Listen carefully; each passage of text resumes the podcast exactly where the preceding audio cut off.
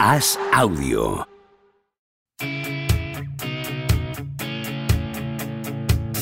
¿Seguirá Don Propia Puerta batiendo récords goleadores? ¿Creció Camavinga como Sidorf junto a un vecino brasileño? ¿Es cierto que Rudiger suda cocaína? ¿Veremos a Varela algún día tumbado en una varela? Javier Aznar y Enrique Ballester responden a estas preguntas y analizan cada jornada de Liga y Champions en Los Últimos de la Lista, un podcast original de As Audio.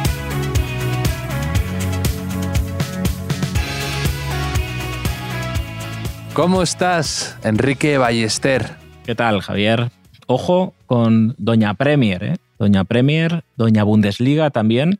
Había mucha gente eh, aquí el otro día, no, aquí no, mucha gente por ahí sacando pecho con, con Doña Liga, nosotros no, en ningún momento, pero había gente después de que el Madrid, el Real Madrid y el Villarreal pasaran a semifinales de, Champions, sacando pecho con, con, Doña Liga, con el fútbol español. ¿Y qué ha pasado? Pues que, el miércoles contraatacó Doña Premier, metiendo a, Liverpool y Manchester City también en semifinales.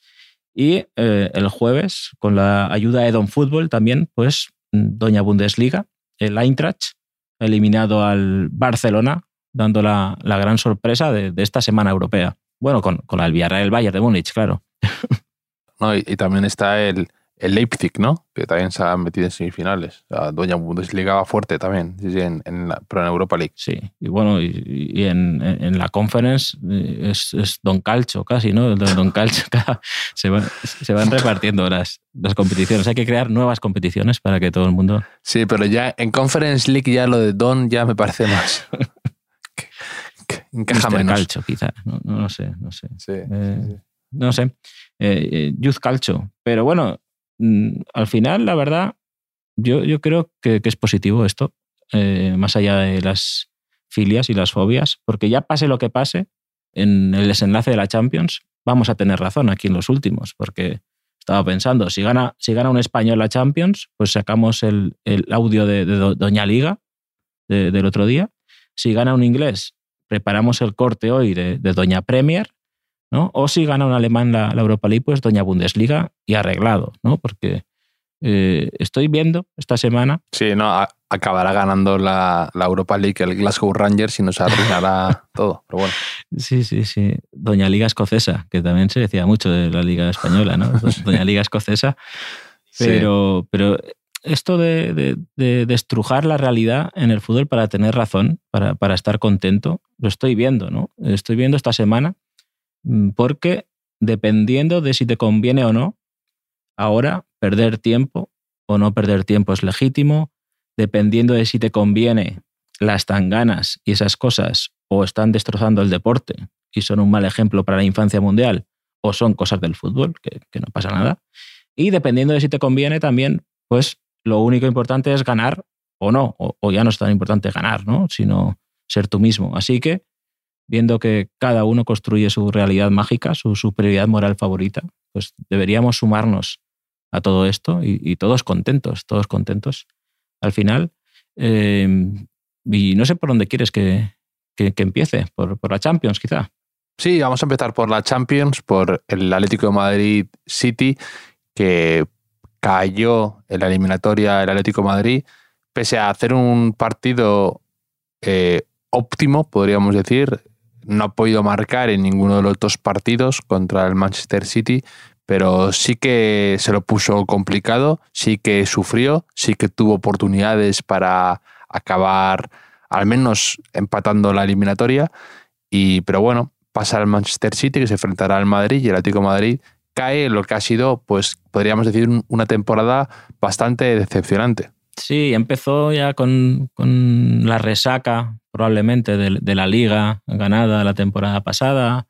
Y es verdad que la eliminatoria, pues poco a poco la fue reconduciendo Simeone hacia donde él quería, me parece, ¿no? Que, quería llegar vivo a, la última media hora en el Metropolitano y, ahí pues, pues ir con todo, ¿no? O sea, todo y detalles, que son dos jugadores importantísimos hicieron su aparición.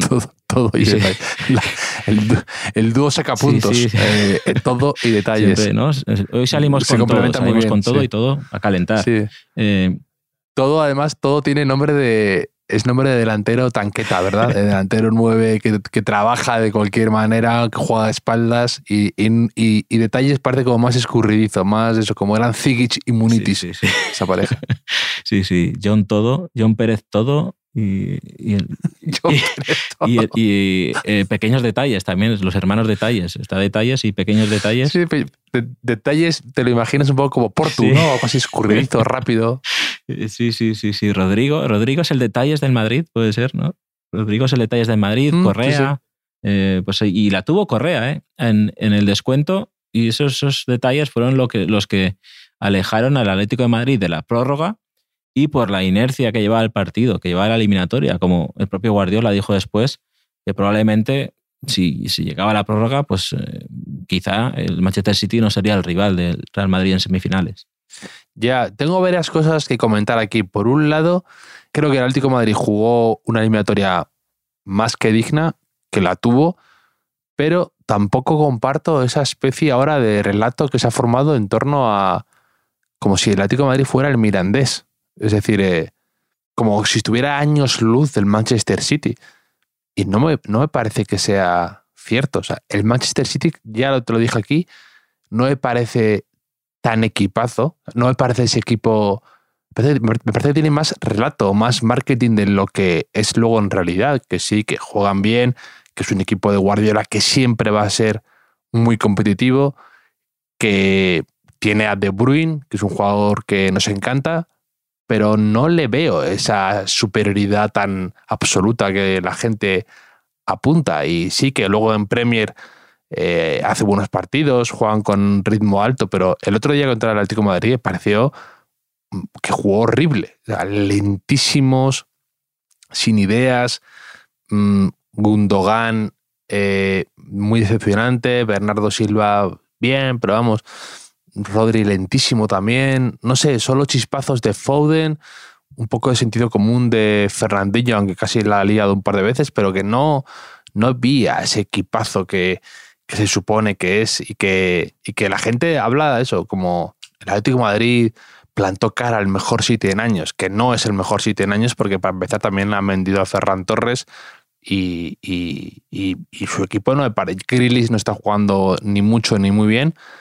En definitiva, que no me parece ese equipazo que, que se nos vende. Y el Atlético Madrid, tampoco hay que olvidar que tiene el entrenador mejor pagado, que fichó a Joe Félix por 120 millones, que es más que de lo que ha fichado el City por cualquiera de sus jugadores.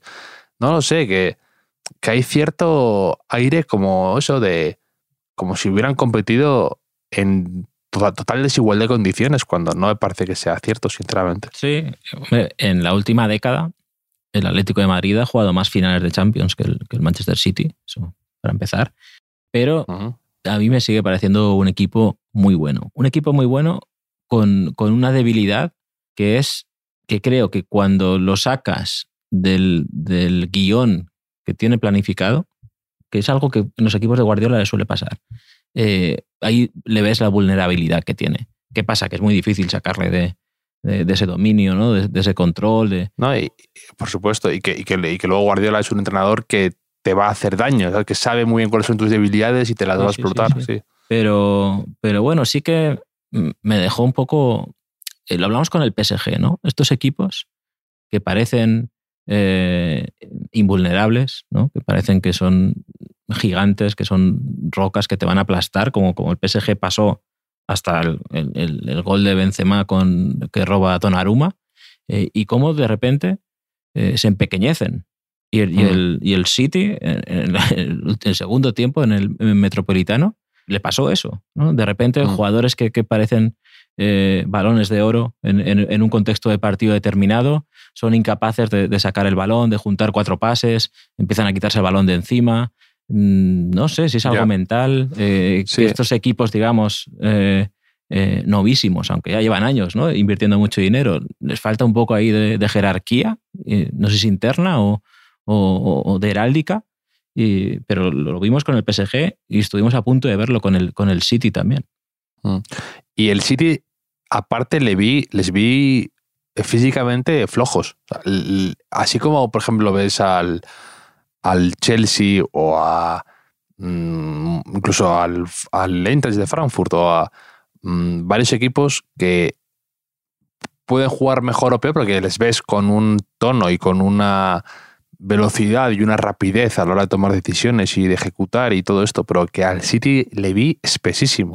No sé si, luego Rodri dijo que, que acusaban mucho, estaban la tralla de partidos y que habían jugado contra el Liverpool una final esta semana, que a lo mejor también han tenido menos rotaciones, que otros jugadores otros años han sabido rotar más, pero que no, no, no, no, no vi ese equipo fresco ni, ni con piernas ni, ni deslumbrante. Vi, eh, semanas atrás, creo que Guardiola se refirió a que en la Premier se pueden hacer tres cambios los equipos, como, como en los últimos mm. años. ¿no? En, a raíz de, del COVID, en la Liga Española, por ejemplo, se han quedado los cinco cambios. ¿no? Y ya lo mm. dijo Tuchel también respecto al Real Madrid, que, que tenía ventaja el Madrid por eso quizás sin saber que Ancelotti tampoco es que haya eh, movido mucho ¿no? Eh, los cambios durante toda la temporada. Pero, pero no sé, pero me hace gracia. Ahora eh, eres como. Recuerdo algunos años que el Madrid eliminaba al City y que de repente, una vez eliminado, para cierta prensa eran gordos, eran. Eran malos. No, no, no. si tú ya estás antes, incluso antes ya. ya no, no, no. si, si, el, el City puede eliminar al Madrid perfectamente y el Madrid tampoco esa también. Es que a veces también con el Madrid mm, es lo que tú decías de las señales confusas.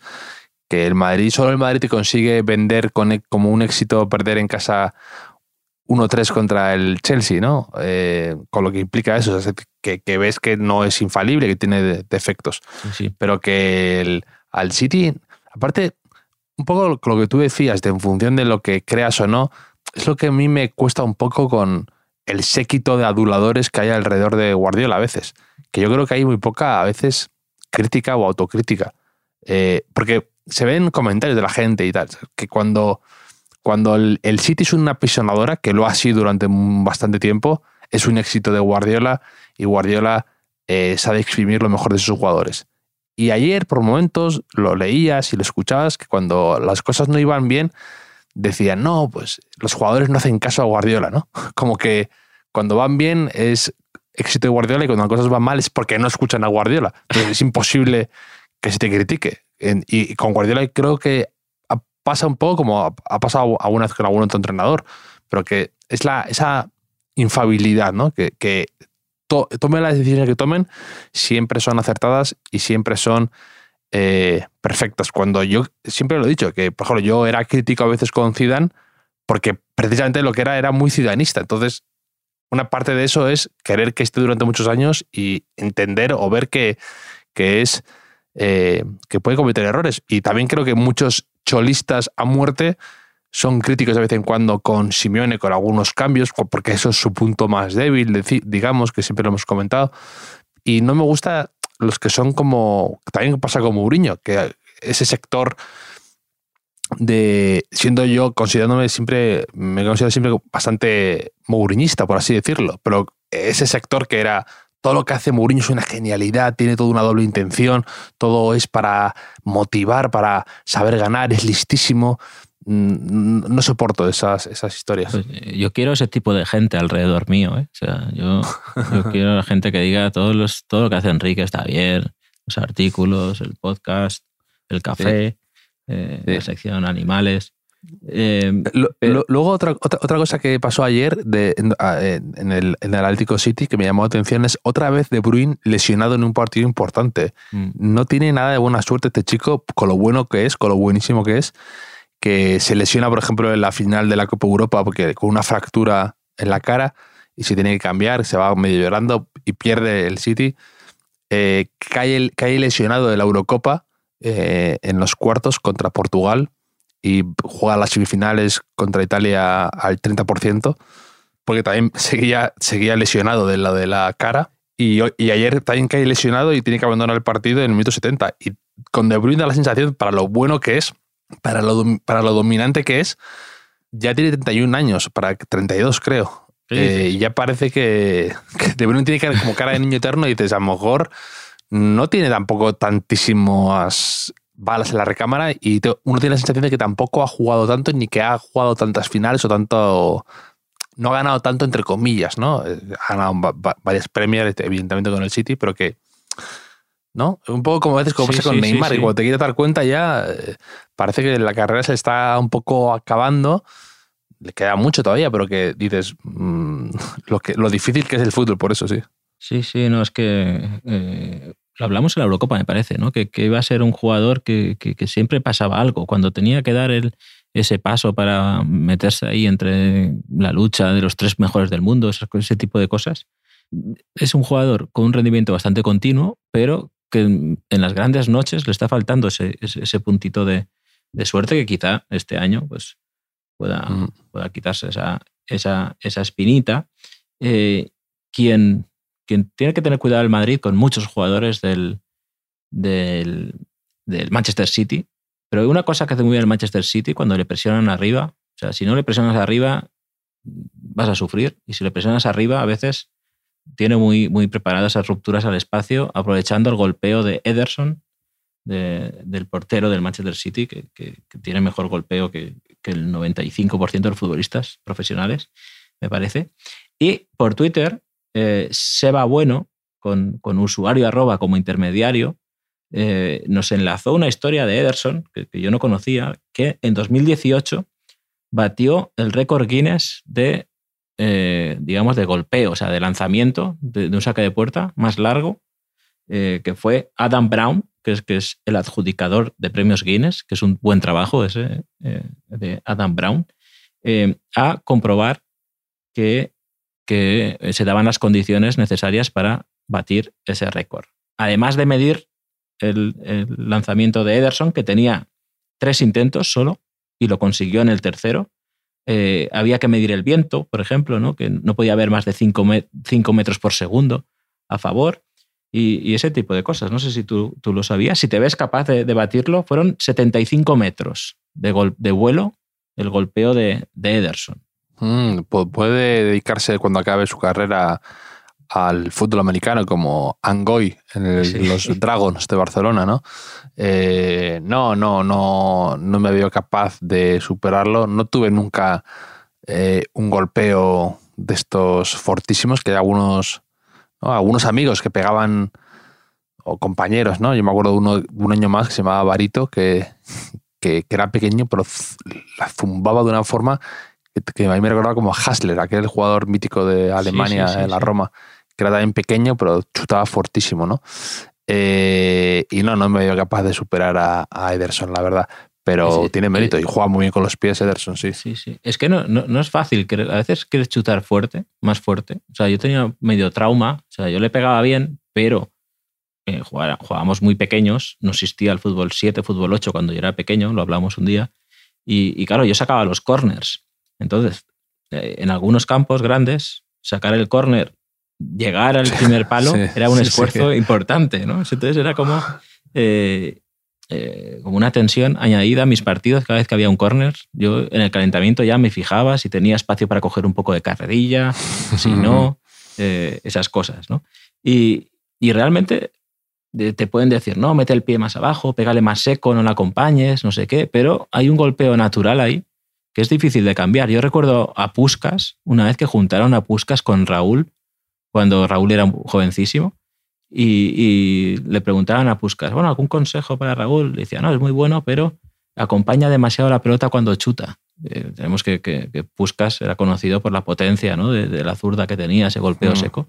Y, no sé si Raúl aprendió de él o no sé muy bien, pero no, es fácil. Yo a mi hijo no le voy a saber enseñar, pegarle como Ederson, la verdad. Yo, mm.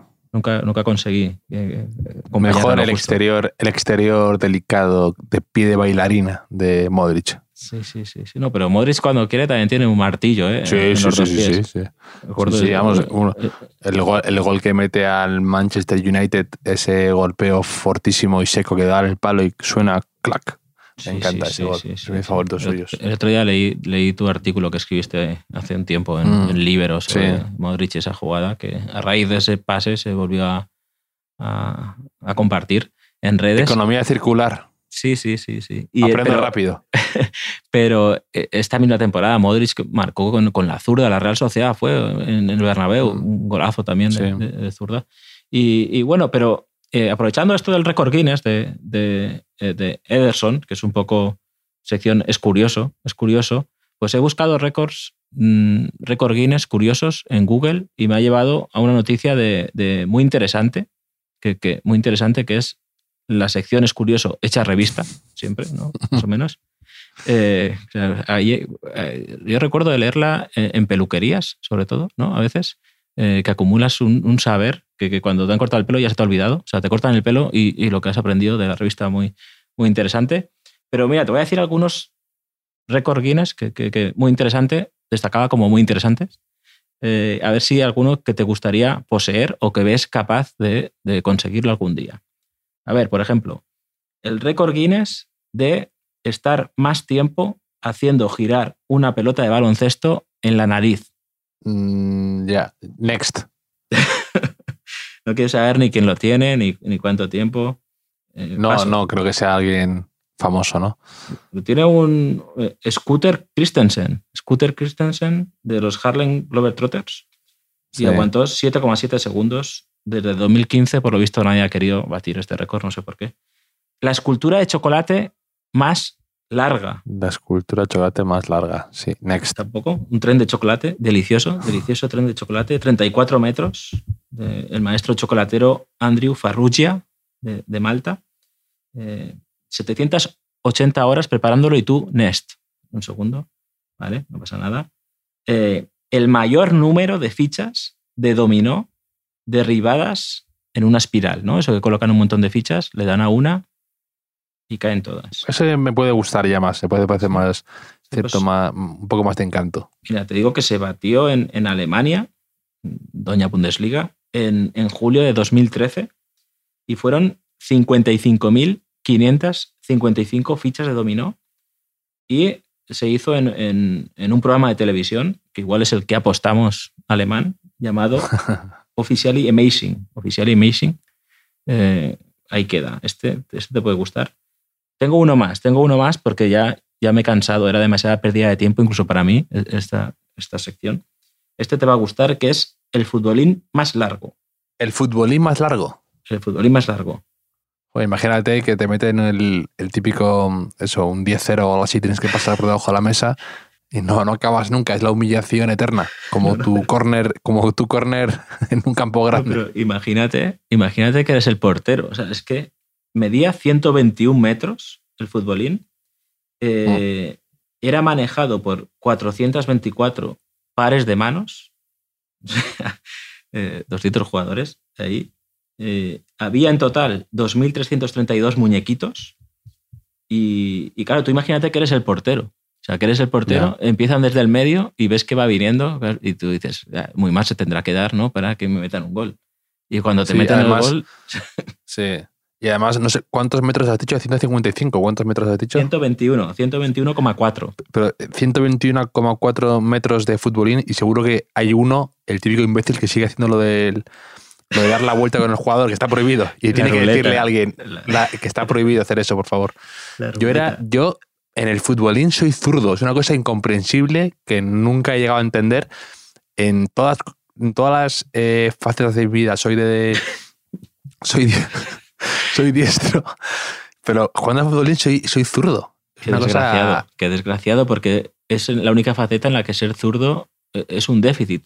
O sea, ya, ya, ya, pues, pues, pues soy, soy zurdísimo. Además, eh, y, yo tuve una época que era buenísimo el futbolín. Luego ya me retiré pronto. Pero tuve unos seis meses que jugaba mucho cuando era pequeño y me... Pero siempre, siempre el futbolín es como el billar, que, que, siempre hay alguien que de repente es el triple mejor que tú y, y, te humilla. O sea, siempre hay alguien que dice, pero tú tienes esto en tu casa, entrenas ocho horas al día, vas a una academia, eh, como hay gente muy, muy buena de eso. Yo era, yo era cumplidor, o sea, escribí un artículo, de hecho, llamado Recreativos Pili, que, era, que eran recreativos que, que, había enfrente del instituto.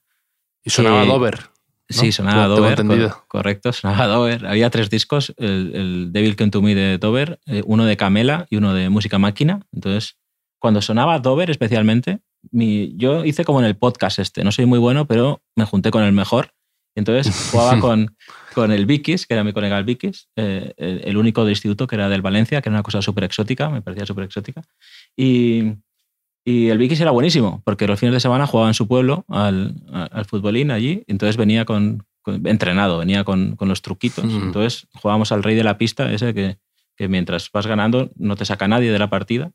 Y, y, bueno, eh, si alguien quiere buscar, no voy a contar el artículo, no voy a hacer economía circular, pero mm. eh, nos sentíamos invencibles. O sea, nos sentíamos además más valientes de lo que realmente éramos, porque allí iba gente que, que, que, que, ya no iba al instituto, o sea, iban adultos, se juntaban ahí en la partida, entonces ahí tenías cierto, te intimidaban un poco, ¿no? Te pedían un cigarro, tú se lo dabas, porque sería gente, gente muy ocupada que no podía comprar tabaco, esas cosas. Y, y aún así, claro, yo a veces deseando que me metieran un gol, pero tenías cierto orgullo de decir, bueno, aunque a lo mejor me maten, eh, quizá, ¿qué, qué, qué, priorizo? ¿no? ¿Mi dignidad como jugador de futbolín o, o, mi, o, mi, o mi, físico? Y, bueno, pues eh, no estaba mal el futbolín, pero claro, no era tan largo, no era tan largo y yo, yo jugaba como, yo en plan Nacho, yo era no cagarla, detrás, no cagarla, de vez en cuando metes un gol. ¿Tú eres de jugar detrás o, claro, siendo zurdo detrás mal? No, pero detrás también eh, me gustaba sorprender desde atrás, como Marcelo. con, el portero. ¿Tú hacías eso de, tirar hacia atrás y darle con el portero? Sí, sí, sí, sí, sí, sí, sí. Eso hacía y jugaba mucho con las paredes y todo. Ahora lo entiendo todo. O sea, mi amigo mm. Juanen, el Nen, que ahora está en Nueva Zelanda, de hecho, eh, porque hacía todo al revés, también era zurdo jugando al futbolín y hacía mucho eso de tirársela con el central al portero y ahora lo entiendo, es porque era zurdo. Y, si tú dices Juanen, el Nen, eh, que era muy bueno futbolín, Pensaba que ibas a decir que ahora está en la cárcel. No, no, Nueva Zelanda. No. en la cárcel hubiésemos acabado alguno quizá si no llegan a cerrar eh, los recreativos en tercero de BUP, porque entonces dejamos de relacionarnos con los que te pedían un cigarro, que cada vez ya eran medio colegas al final, ¿no? Ahí se iba, ah. y no estaría aquí hablando contigo. En la cárcel, en la cárcel pudo acabar alguno ayer en el Atlético de Madrid City con esa tangana que se formó. Tú que eres experto en tanganas, has escrito un libro, podríamos decir que gira en torno al concepto de la tangana, a un estudio, una tesis de la tangana, eh, y hubo bastante follón. Em, la verdad es que, por ejemplo, Savage es ese tipo que, que yo si fuera delantero centro y le viera en el túnel de vestuarios, mm, me preocuparía diría, no le enfades, no le hagas enfadar a este tipo, al montenegrino de Stefan Savic, que mm, parece ese tipo ¿no? que está sentado tranquilo en un bar de moteros, que, que, está ahí a lo suyo, y de repente se monta una pelea y alguien le, rompa, le rompe sin querer una silla en la cabeza o un palo de billar por accidente, queriendo dar a otro, y él se levanta y como una comedia de estas malas de los 90, ¿no? Pues Savage parte de ese tío, o sea, es, es, es ese tipo de persona. A mí me da muchísimo miedo, en, en general. En, recreativos, en recreativos Pili, me pongo hasta nervioso pensando en la situación. ¿eh? Recreativos Pili, ah. eh, el Vicky y yo, mi, colega y yo éramos eh, Foden y Grillis, ¿no? Y enfrente estaban ahí mm. eh, Savage y Versálico, por ejemplo. Versálico, Versálico, que ya dijimos aquí, ya dijimos aquí. Lo bueno es que en aquí vamos adelantando las cosas, ¿eh? Dijimos aquí hace dos semanas.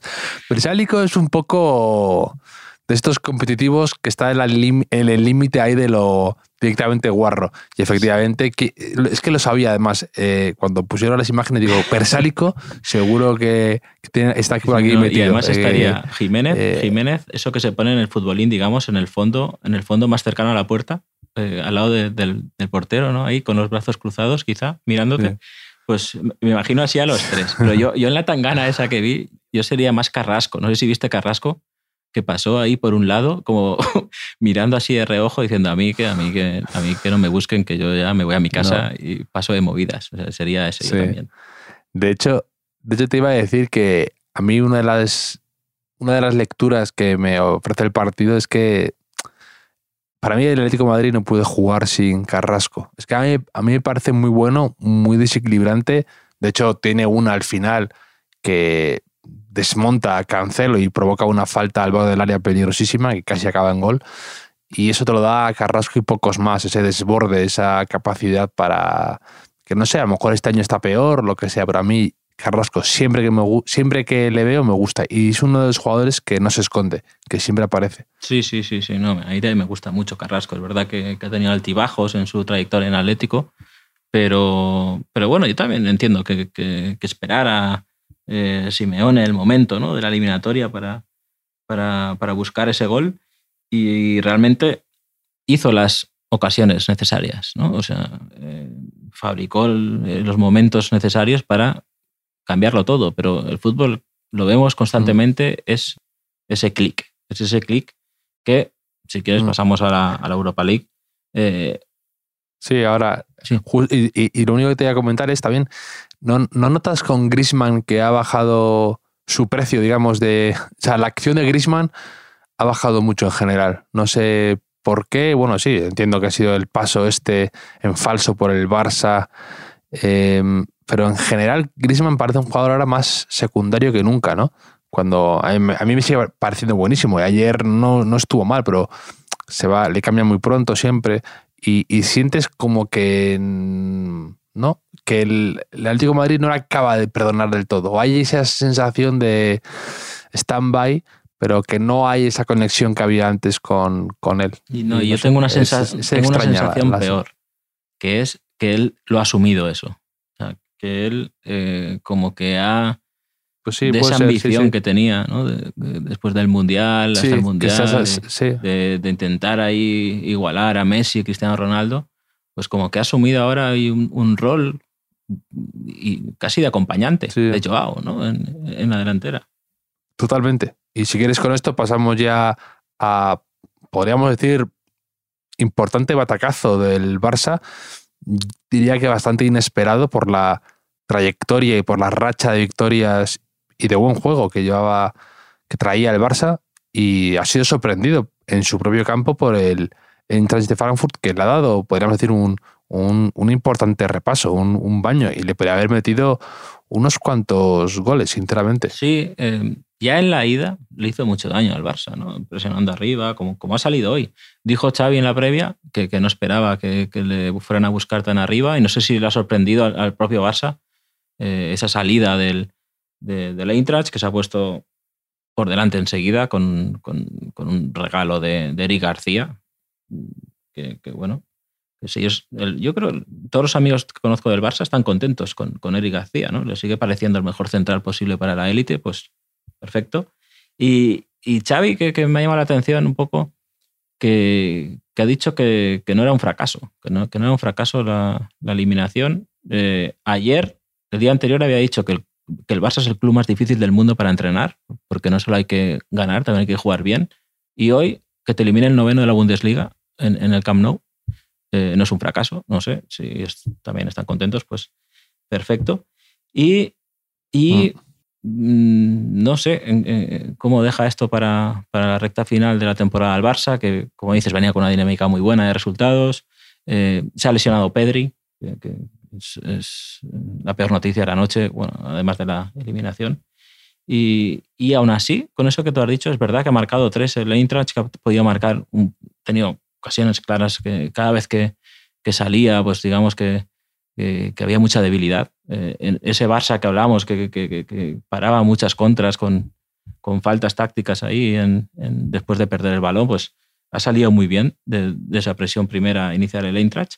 Yo tenía la sensación, cuando fallaba en el cuarto, etcétera, digo, si el Barça marca un gol, va a estar ahí hasta el final. Y ha estado ahí en un momento, en, el gol anulado por fuera de juego a Busquets. Eh, aún así, en el 90 ha marcado el, el 1-3 y, y, le ha faltado un minuto, quizá, porque yo me imagino ahí con el 2 3 que ha marcado Depay, saca de centro el Eintracht, la regala y vuelve el Barça con Trapp, que, que, era el portero de la remontada del Barça con el PSG. Y, digo, pues, pues eh, ha sido marcar uno y de repente se han visto muchas limitaciones de la Eintracht, ¿no? lógicamente. Ya les quemaba la pelota, no, salían tan alegremente después de un robo. Y, bueno, pues le ha faltado ahí un puntito. Sí, y, yo, creo que en el Frankfurt llega un momento en el que es que e, estas eliminatorias son así, ¿no? Que llega un momento en el que tú ya no sabes ni lo que tienes que hacer. Eh, de ya no, ya no juegas normal porque estás pensando en que se acabe, en que quedan cinco minutos y dices, tampoco voy a jugar ataque. Entonces, cuando, en cuanto dejas de ser, de actuar natural, como lo de viene la que te gusta, ¿no? Actuar natural. Cuando dejas de, de, hacer eso, ya eres consciente de lo que no puedes hacer y demás, te bloqueas como jugador, yo creo, y, ya estás, estás un poco eh, a verlas venir. Y, al, yo creo que el, el Eintracht ha hecho un partido estupendo hasta el minuto 90 y ahí ya, pues el Barça volcadísimo con Araujo delantero y demás, pues bueno, ha tenido que sufrir un poco. Para mí, el, el penalti que pita el árbitro ha sido un poco ridículo, el del Frankfurt, el de, o sea, el penalti en el minuto 95 por ahí, que yo lo pienso a veces y digo, eso no es que el árbitro en el fondo le siente un poco, está un poco tentado de de, de producir un poco de emoción en el partido. Yo lo hacía de pequeño, cuando me mandaban a entrenar, de repente me mandaban a arbitrar a los pequeños, empezabas un poco a, agitar eso con decisiones un poco, quizá, eh, pues ver que haya movimiento, ¿no? Eh, que, y digo, a lo mejor árbitro también, ¿no? Dice, a ver qué pasa si hay un penalti, que, se, que haya un poco de nerviosismo aquí. Con, un poco ahí, es humano. control de daños, ¿eh? Porque ha sacado de centro y se ha acabado el, el partido después del, del, 2 a 3. Sí, sí, además lo, he pensado, he dicho, no creo que, que, vaya con el reloj exacto diciendo, llevando los segundos se quedan muy bien, porque digo, no, no, no creo que asuma el riesgo de que el Barça pueda empatar y que, y que quede señaladísimo. 101 creo que ha sido. O sea, y eso siempre pienso, ¿eh? porque a veces cuando hay un penalti o algo así en el tiempo de descuento, se añade algo, pero yo pienso, si hay un penalti en el minuto 26 del primer tiempo, nunca se añade, ¿no? O sea, por hecho que es parte de el juego, pero bueno, cosas mías. Eh, has comentado lo de Araujo de delantero y es buenísimo de delantero, Araujo. O sea, ha creado muchísimos problemas. Araujo me parece, me parece buenísimo en general, pero con sus limitaciones, que las tiene, pero que me parece buenísimo. De hecho, para mí es uno de los que yo pondría en mi once de la liga, incluso a veces de lateral, porque, por ejemplo, con Vinicius lo hizo muy bien. Ya te digo, no es un un jugador perfecto, ni mucho menos, y quizá le faltan todavía cosas, pero tiene esa, esa mentalidad de jugador uruguayo eh, que, es muy difícil de conseguir y es muy competitivo, muy serio, físicamente parece una bestia y creo que es un jugadorazo. Creo que el Barça tiene que renovar a toda costa, vamos, y si no, no sé, me, me extrañaría que el Barça se le escapara a Araujo. Yo creo que lo veo imposible que se vaya a otro equipo. No porque no por falta de oferta, sino que el Barça yo creo que tendrá la capacidad para, si está fichando como está fichando ahora el mercado de invierno, para al menos retener el talento que ya tiene. Es, es potente, es rápido, es fuerte, es valiente y es competitivo. Es decir, todo lo que yo no soy en, en, un, solo, un solo futbolista. y, y, además con Araujo al final estaba doblando nueve con, Luke de Jong, que, que hasta el 0 a 3 no ha puesto a Luke de Jong, que creo que había un contexto de partido eh, que, era la manera que el Barça podía hacer daño al, al, a la Eintracht. Ha quitado a Aubameyang y ha preferido meter a, Ferran de 9 un rato, ahí con, con Adama Traoré en mm. una banda y con Dembélé en la otra. Y me ha extrañado también un poco, ¿no? Ese recurso que estamos usando todo el mm. año de la Luke, de John dependencia. Sí. Y, y, luego también un poco lo que tú decías de Xavi, sí que le he notado cierta no tanta autocrítica. Eh, eh, sí que, bueno, ha dicho que el Eintracht de Frankfurt se merecía pasar, pero luego esos, esas auto, eh, esa ligera autocomplacencia en, por momentos de no hemos, no hemos jugado tan bien como últimamente, que es una especie de crítica disfrazada de elogio, ¿no? De no hemos sido tan guapos como últimamente. Em, luego habla de las pérdidas del Eintracht de Frankfurt como un poco, no, nos han metido un gol con una pérdida, un golazo y otra pérdida tonta. Como si fuera, como si valiera menos. como si, y luego otra vez con lo de la posesión, que es que es una cosa ya que roza lo de pantomima full, lo de hemos tenido más el balón, más la posesión, y tampoco, o sea, lo que Barça no ha jugado a nada hoy, ha estado muy mal y el Frankfurt ha hecho lo que ha querido y ha entrado como cuchillo y mantequilla en la segunda parte sacando los colores al, Barça en ha general. Dicho, dicho. El primero, eh, un penalti que hay que ver. El segundo, una pérdida nuestra, una contra. Y el tercero, un saque de banda que, nos equivocamos. porque, pues claro, todos los goles son por errores, ¿no? Los, los, que has metido tú también. Pero yo creo que a Xavi hay que quererlo así ya. O sea, no lo vamos a cambiar a estas alturas de la vida. Eh, hay que ir asumiéndolo. Y a destacar que, que la Eintracht ha aprovechado lo de jugar la vuelta en casa también. yo creo que esta semana la has escrito tú el guion, Javier Aznar. O sea, eh, pasa el Madrid ahí épicamente, como a ti te gusta, eh, sufriendo, pero con un final feliz. Después mm, dijiste que el Villarreal, que te cae simpático, también pasa. El Atlético de Madrid dijiste que no quería que pasara. Pasó, además con Tangana, con esas cosas. Y hoy eliminan al Barça con el Camp Nou lleno de camisetas blancas, ahí, ¿no? De, de la Intrans de, Frankfurt. Eh, eh, Don Fútbol te la va a devolver esta. Creo que eres consciente, ¿no? No, no, ya. No, por eso, por eso no, no te estoy dando la razón en esto. Eh, pero ha sido bastante vergonzoso lo del Camp Nou, porque yo creo que como aficionado te tiene que sentar muy mal. Porque a mí me pasó en el Bernabé una vez que mm, fue contra el Barça, precisamente, además que hubo un montón de, aficionados del equipo rival celebrando los goles y, te llamaba la atención en el, en el campo. No era tan exagerado como ha sido lo de hoy, pero luego fue comentado y de hecho hicieron una especie de redada para detectar a todos los eh, abonados que habían vendido sus asientos y, y, eso. Y a mí es que además es, lo, digo así como lo siento, pero es que nada me da más asco, sinceramente, que los aficionados de tu equipo, mm, en mi caso el Madrid, en el caso del Barça a lo mejor ha pasado lo mismo, que buscando un dinero extra vende las entradas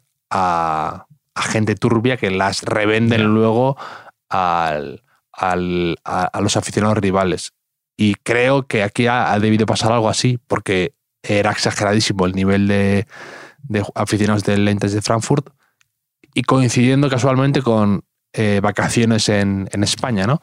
Entonces yo creo que mucha gente a lo mejor se ha ido, tenía planes, tenía vacaciones, tenía otras cosas que hacer, no veía el partido peligrar, no lo veía tan emocionante y, y han abierto ahí esa fuga para que se colara toda, Alemania que estaba hoy en Barcelona, que estaban, que parecía una final, lo, han comentado en la televisión, eh, Andrés Palop, que estaba todos como por las calles de Barcelona como si fuera una final. Y estos equipos pequeños, o sea, pequeños, entiéndeme, más pequeños que el Barça, yo lo he visto también en, Lisboa, que, que, es una locura cómo viven la Europa League y cómo van y se desplazan por, una, por un partido como, como este. y yo creo que, que, ha debido ser algo así. Y en el caso del Madrid, sancionaron a esos, aficionados que revendieron sus abonos y que es que eso me da mucha... Me sienta muy mal que hagan esas cosas. O sea, gente que tenga... Me sienta muy mal gente que paga un abono o que lo consiguió de, alguna manera, mejor incluso mm, sospechosa por amistades o por lo que sea, o por y luego revenden los tres partidos buenos del año por un dineral al típico turista que viene y que le pegas un palo tremendo. Es que no me gusta nada que haya aficionados así en mi, en mi equipo. Y no creo que todo el mundo, porque es ilegal, no, no todo el mundo tiene derecho a hacer lo que quiere con sus entradas. No, no funciona así. Bastante poco ha pasado, ¿eh? porque eh, eh, estaba todo ahí el caldo de cultivo para que hubiera peleas. Eh, en las gradas, etcétera. No sé cómo habrá acabado aquello. No sé si eh, antes has dicho que, igual acababa en la cárcel alguno de las Tancana, pues no sé cómo, cómo estará la noche en Barcelona hmm. ahora mismo. Pero siguiendo con lo negativo, no sé si has visto a Antonio Orozco en el descanso, que lo han entrevistado, eh, y ha dicho, ha dicho que el, el, padre de Jordi Alba tiene mucha relación con la familia de Jordi Alba, porque el padre de Jordi Alba pues, hacía ahí labor social en el barrio y le dio a Antonio Orozco sus primeras clases de música. O sea, no teníamos bastante con Jordi Alba, ya no teníamos suficiente ya como es, y ahora encima esto, encima eh, responsable de, la carrera de Antonio Orozco, que es broma, ¿eh? Antonio Orozco no sé muy bien qué hace, pero el máximo respeto, pero eh, ya sabes que si veo que asoma un pequeño chiste por ahí, yo tengo, tengo, no puedo remediarlo. Antonio Orozco que tiene una canción, un, o sea, un como ¿cómo se dice esto? ¿no? Un, un featuring de estos, ¿no? Como una canción con otro artista, un dúo, ¿no? Eh, que, que me llamó mucho atención, que era con, con Iván Ferreiro. Eh, la canción Soldado 229. Y, y es con, con Iván Ferreiro del año 2006. Y, y siempre me llamó mucha atención, ¿no? Esa mezcla, esa, esa- a veces ocurre, ¿no? Con algún, con algún, con algún single de estos que dices, esta pareja no la vi venir, ¿no? Pues Antonio Orozco y Iván Ferreiro no la vi venir, ni tampoco Antonio Orozco y Sí, Jordi sí, Alba, la verdad. eh, Como nuestro podcast, más o menos. Pero he, he visto eh, dos goles de la Eintracht, los ha marcado eh, Filip Kostic, Filip Kostic, eh, zurdito, bueno, zurdo, zurdo potente. Yo creo que podría a lo mejor el, el récord de Ederson, no lo sé, pero, pero le pega bien. Y, y me he puesto a buscar, como tenía tiempo, y como añoro la guía de Guardian, eh, que, que tú sabes, pero como es serbio, no había en la última Eurocopa, entonces he buscado en el anterior Mundial y ahí salía Filip Kostic. Y la primera frase que, que pone de Kostic, que, que entonces estaba en el Hamburgo, dice, corre como el viento y dispara como un cañón. El, el futbolista es- espronceda un poco. Y, Sí, sí, te, te iba a decir exactamente eso. y, y poco más, pero he visto que en esa Serbia estaba eh, Luka Jovic, Luka Jovic, el jugador del Madrid ahora mismo, que pertenecía al Benfica y había pasado la 2017-2018 cedido en el Eintracht de Frankfurt, precisamente. Mm. Tenía el mote de eh, el Radamel Falcao serbio, Luka Jovic, que me parece, lo que sea, no sé si ha envejecido bien eh, ese mote, quizá el actual Radamel Falcao, sí. Eh, y eh, cuenta una historia que no está mal de, de Luka Jovic, aquí la guía de Guardian, que eh, dice que era tan prometedor cuando era niño que una escuela de fútbol privada le ofreció a su padre 70 euros para llevarlo desde su ciudad natal a Belgrado para jugar partidos. O sea, tenía una tarifa de 50 euros por partido más 20 euros de gastos. Y mm, la familia de Luka Jovic es de origen humilde, por lo visto, porque lo- su padre lo llevaba en coche a los entrenamientos y en algunas ocasiones se quedaban durmiendo en el coche frente al estadio para no tener que ir a casa y volver a la, a la mañana siguiente. No sabía yo esta historia de Luka Jovic, que entonces era un joven talento del, del fútbol europeo. Ujú. Eh, hablando de talentos, me ha gustado Kamada del Frankfurt, el centrocampista japonés, ha hecho un buen partido. Y, mm, y si quieres, también te- tenía un poquito de miscelánea para acabar el podcast, así de detalles, un poco. A mí me ha gustado mucho. contigo Me solamente. ha gustado Dime. Lindstrom, por cerrar. Sí, el- también. Buen jugador. Que me no, yo recuerda- digo que por 70 euros yo llevo a mi hijo y, lo dejo durmiendo en la calle a él. Yo, o sea, no tengo ningún problema. Por 70 euros por partido. Que lo del Lindstrom me ha recordado a Karlström, ¿te acuerdas? Aquel, aquel jugador Sí. eh, del Olympique de Lyon que me De mi- gustaba mucho, que era como sueco, era un jugador de culto, ¿verdad? Hombre, zurdito, de mis favoritos también, ¿eh? Y cuando, no sé sabes que estuve en, en Suecia de Erasmus y yo hablaba mucho de ese jugador a todo el mundo, de Karlström, pero ellos lo pronunciaban de una manera totalmente distinta. Nunca me entendían cuando quería hablar de ese y no recuerdo exactamente cómo era, pero, pero sí, sí, tenía mucha clase Karlström. Un poco frío, pero Sí, sí, luego se recicló sí. más de medio centro, empezó más de media punta. Mucha clase. Sí, sí. Y, y- y que nunca dio el salto a un equipazo. Era Kim Karlström, se llamaba, me gustaba mucho. Mm, No sé, fui- fichó también por el Arsenal, creo, ¿no? O algo así. O, o- Pues ahora mismo me, ahora mismo me pillas. No, sí, sí, estuvo, estuvo cedido en Arsenal, sí, estuvo Olympique de Lyon. Es que estuvo mucho tiempo en el Olympique de Lyon. Y luego Spartak de Moscú, cedido en el Arsenal y ya luego Grasshoppers. Cuando estás Grasshoppers ya tu vida carece de sentido, yo creo. Sí, sí, sí. Es un año mayor que yo, estoy viendo. Pues igual coincidimos allí en, en Suecia un día, ¿no? Mm. No lo sé. Mm. Sí, sí, Qué sí. bonito sería. Luego, eh, eh, en el apartado miscelánea tengo un, un- un par de comentarios que hacerte, a ver qué, qué opinabas. Uno es, aquí tú has hablado muy bien eh, de Emery, yo, también, porque tiene mucho mérito lo que, lo que ha hecho, y han compartido muchos vídeos suyos estos días a, te- a- a tenor de la clasificación del, del Villarreal, pero antes has comentado lo de Trap y el PSG y la remontada aquella del 1-6. ¿No te parece ahora casi, to- viendo a, a Emery lo que ha conseguido, ¿no te parece todavía más, más extraña ese accidente del 1-6 de Emery en, en, en el PSG? Eh, porque más impropio de él, ¿no? Es, es- Emery ha ganado tres Europa League con el Sevilla, una con el Villarreal y ha llegado a semifinales con la, con, con, de la Champions con el Villarreal, que tiene un mérito enorme. Pero luego con el PSG cayó de esa forma estrepitosa contra el Barça y luego también eh, llegó con el Arsenal a la, a la final de la Europa League y le cascó un 4-1 el Chelsea, que también se me hace raro, ¿verdad? Que, que Emery pierda el control del partido su equipo de esa forma, ¿no? Con un 4-1 cayendo.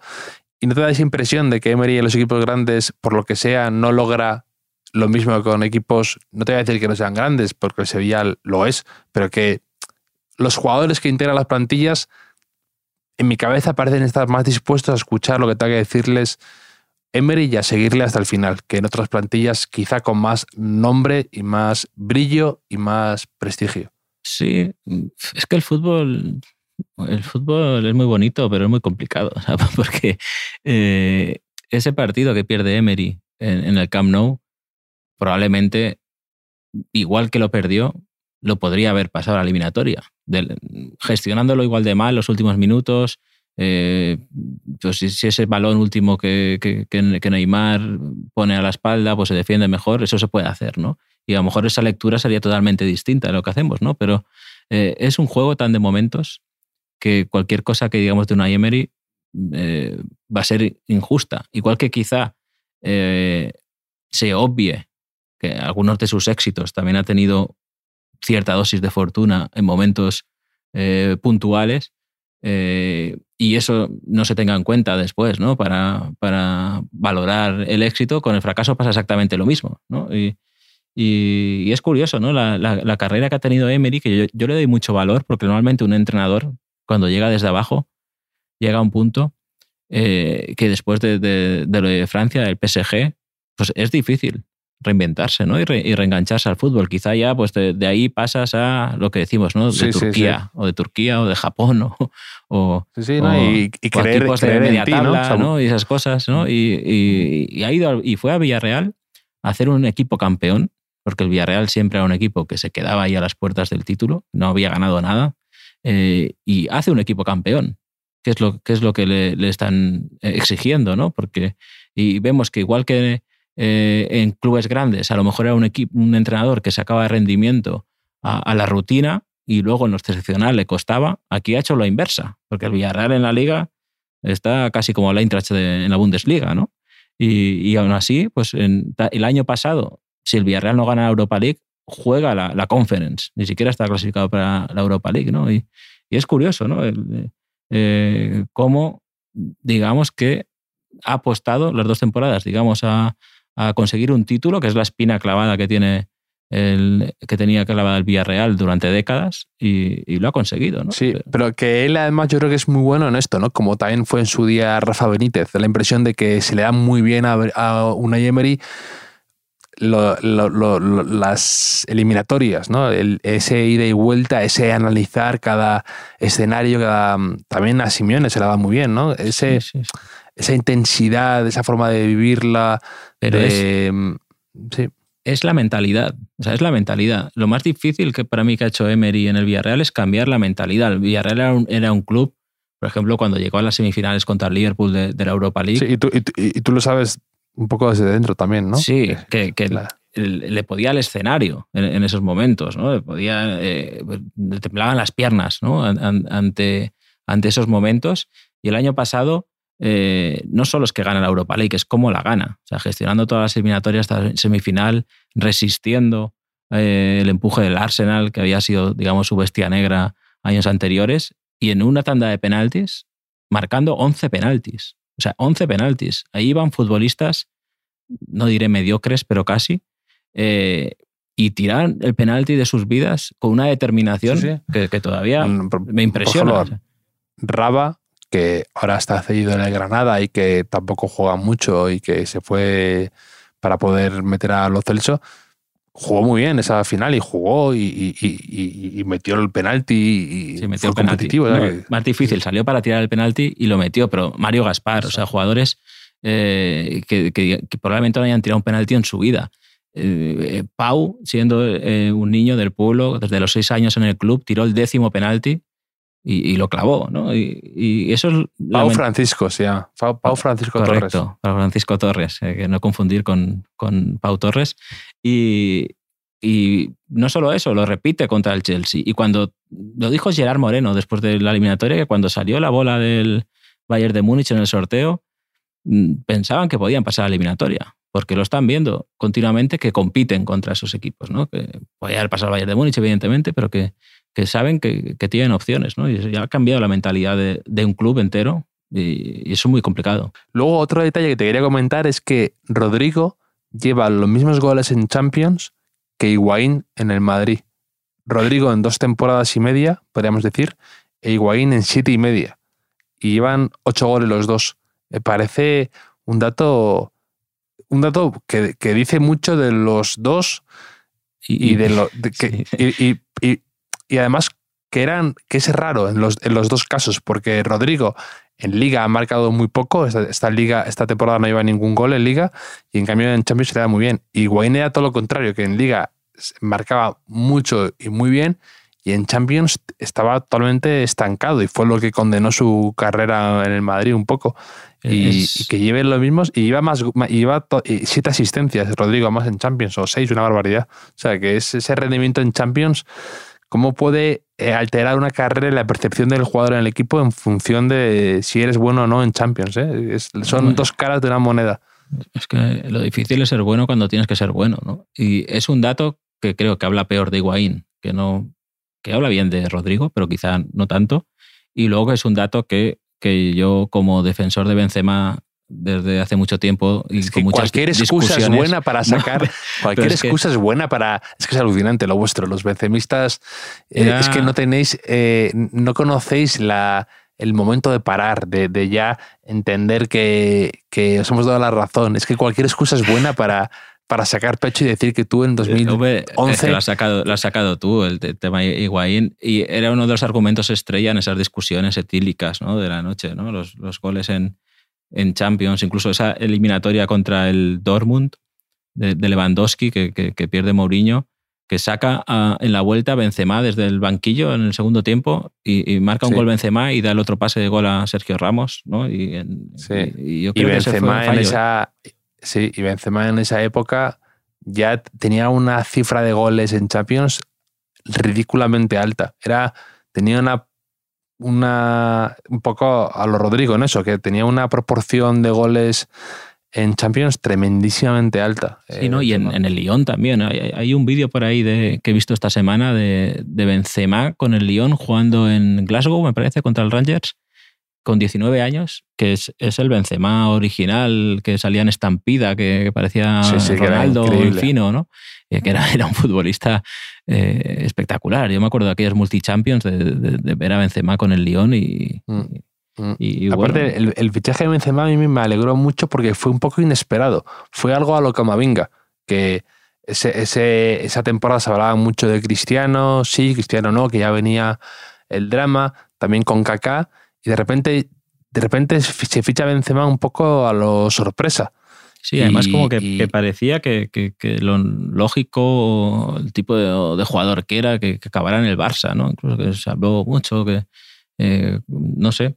Y bueno, el rendimiento que ha dado, esos fichajes ahí de no baratos, pero digamos eh, no súper caros, como Benzema, Luka Modric, Tony Cross, esos han salido bastante son, bien al. Son, al esos son, han marcado una época. Es que Benzema lleva en el Madrid 13 temporadas ya. Es que es una barbaridad. Y que es lo que al Madrid yo creo que le faltó durante una época. Tener una columna vertebral y unos jugadores que, jugaran un bloque durante mucho tiempo.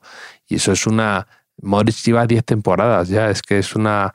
Y son fichajes que son ahora, eh, con el paso del tiempo, muy, muy rentables. Y de hecho, creo que es una parte del éxito del Madrid últimamente, ha sido un poco también, entre comillas, querer, a veces en exceso, pero querer eh, replicar esa fórmula, ¿no? Es decir, cuando, cuando ya ves que no puedes competir con eh, el PSG, con el Manchester City, con incluso el United en cuanto a dispendio, en cuanto a porque juegan en otro juegan en otra liga de verdad, literal.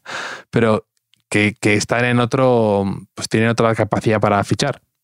Lo que hace el Madrid es quererse adelantar, ¿no? Es decir, quiero, tengo que volver a, conseguir a, a, Marcelo, a Barán, a Modric, a Casemiro, a estos jugadores han sido muy buenos y que han costado muy poco, o, en perspectiva han costado muy poco, como también fue en Benzema, ¿no? Y, dices, mira, ficha Vinicius, pero Vinicius por 45 millones a lo mejor eh, en 7 años lo tienes amortizado de sobra, ¿no? Y lo que ahora te parece caro por un chico de 17 años, dentro de 5 años te parece un regalo, ¿no?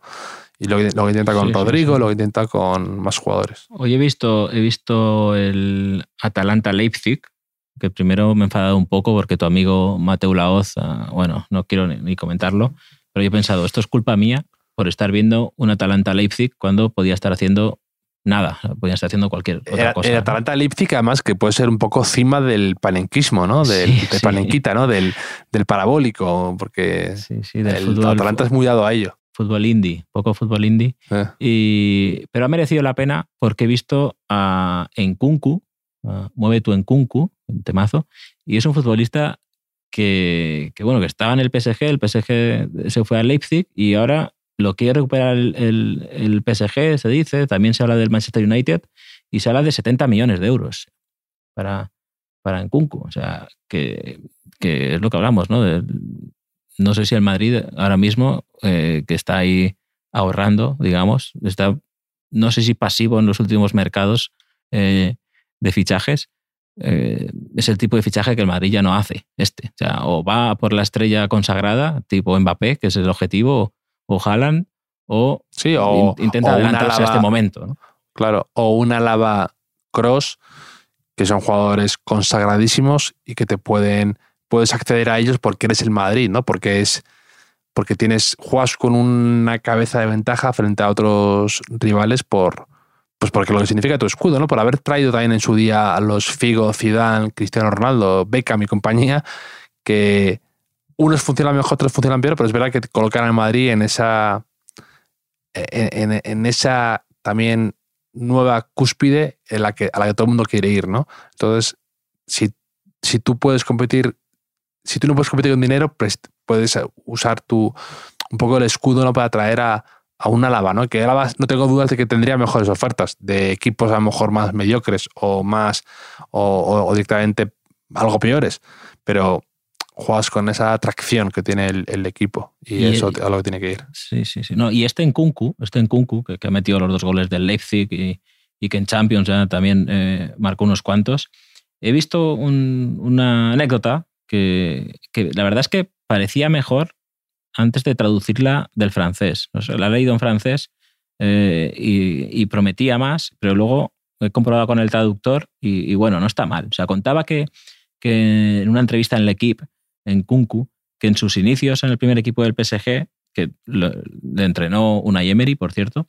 eh, mm, eh, en un, entrenamiento, digamos que era el partidillo que estaban jugando en entrenamiento, iban empate, a uno intentó dar un pase que no debía dar el pase, eh, le llegó la pelota a Cavani y Cavani marcó y, ganó el, partido. Y que después eh, Ibrahimovic eh, le llamó por, por teléfono y le dijo, oye, en Kunku, aquí no perdemos, no perdemos los entrenamientos, no perdemos ni los entrenamientos, supongo porque la Champions todos los años, tanto Ibra por su cuenta como el PSG la suya, pero que bueno, que dice que ahí entendió dónde estaba y tal, y que le sirvió para, para mejorar. Y nada, esa es la anécdota, que, a que parecía mejor antes de, de traducirla. No, no, parece, me parece, parece un poco ese aura que se ha rodeado, o sea, que, del que se ha rodeado Ibrahimovic, ¿no? Como de ultra competitivo, un poco a lo Kobe Bryant, que era como, se decía eso, ¿no? La mentalidad bamba, ¿no? Pues, pues con Ibrahimovic un poco así, pero lo que tú dices, luego no ha ganado tantísimo siendo tan bueno como era, un poco... No, ligas, ligas todas, ligas en todos los sitios, pero la, Champions esa esa, esa, espinita que me parece que ya será difícil que, que se la mm. quite, como mm, será difícil que volvamos a grabar dos podcasts entre semana, porque ahora que ha caído el Barça en la Europa League, pues igual la Europa League ya vuelve a ser lo que, lo que era, ¿no? Y grabaremos los miércoles, cada semana europea, quizá, lo tendremos que hablar. De momento está claro que el, fin de semana vuelve, vuelve la liga Y, bueno, a ver, el, a ver el, Madrid está otra vez en un momento de, dar un golpe casi definitivo a la liga si gana en Sevilla después de lo que ha pasado esta semana. Y, y si no, pues complicarse la vida un poquito, que pues quieras que no, pues también dará emoción al campeonato. Yo creo, no sé si estás por la emoción tú, Javier, o, o si no, gana me da miedo, en Sevilla, mejor. Me da miedo que Vallejo tiene COVID y Ceballos tiene COVID y me da miedo, me da miedo que de repente haya un brote o algo así y de repente no pueda jugar Modric contra el Manchester City o Cross o mm, cualquier cosa de semejantes consecuencias trágicas. Yo ya optaría por no decirlo. Me da igual, ya aunque sea ilegal. Mira, Modric, rompe eso que has visto, ese, ese, ese, ese test. Destrózalo, por favor. Si es que además ya ahora, tienes el COVID y ya a la gente le da igual. O sea, no te hacen ni caso. Eh, también, lo tenía Ancelotti. Veo una progresión un poco peligrosa en el Madrid. ¿eh? cada semana que hay uno y no, no me gusta cómo caza la perrita, como se dice. Ahora te, te preguntan si, si, sales un viernes y dices, no puedo, tengo COVID, y te dicen, no pongas excusas, hombre, no pongas excusas. Exacto. Eh, está, está, a ese nivel. Pero, pero sí, hombre, yo creo que en algún momento el fútbol y el deporte en general también tendrá que que, convivir con el COVID, ¿no? Eh, no sé si la temporada que viene se mantendrán los... Me parece, me parece un muy buen debate para abrir el, justo cuando queda un minuto de podcast. Me parece, un debate que, que, se puede solucionar en, una, en un minuto, sí, efectivamente, Enrique. Vale, bueno, ahí lo dejo. Ya, que, ya que ningún... Mira, es la primera vez en la historia de este podcast que lanzamos una pregunta al viento, nunca mejor dicho, y nadie responde, que fue la de si alguien probaba lo de escupir hacia arriba y te caía, lo que dijo Parejo de Nagelsmann. Se ve que nadie lo ha querido probar por nosotros, estoy un poco dolido por eso.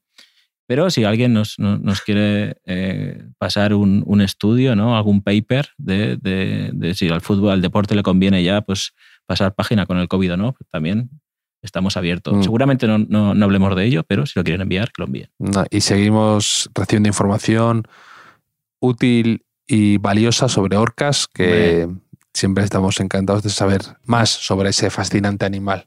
Manuel Marsol me hizo un chiste con algo de orcasitas, orcasitas en Madrid, algo así, pero no recuerdo bien, así que lo guardamos para otro día. Te mando un abrazo, Enrique. Un abrazo, Javier.